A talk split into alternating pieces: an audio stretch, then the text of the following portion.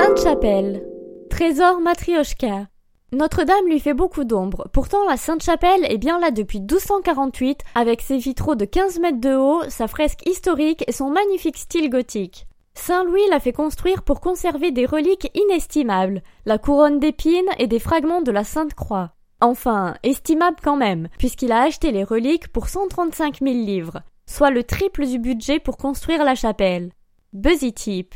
Télécharge l'app officielle Vitraux Sainte-Chapelle pour voir de plus près et découvrir la signification de chaque vitrail.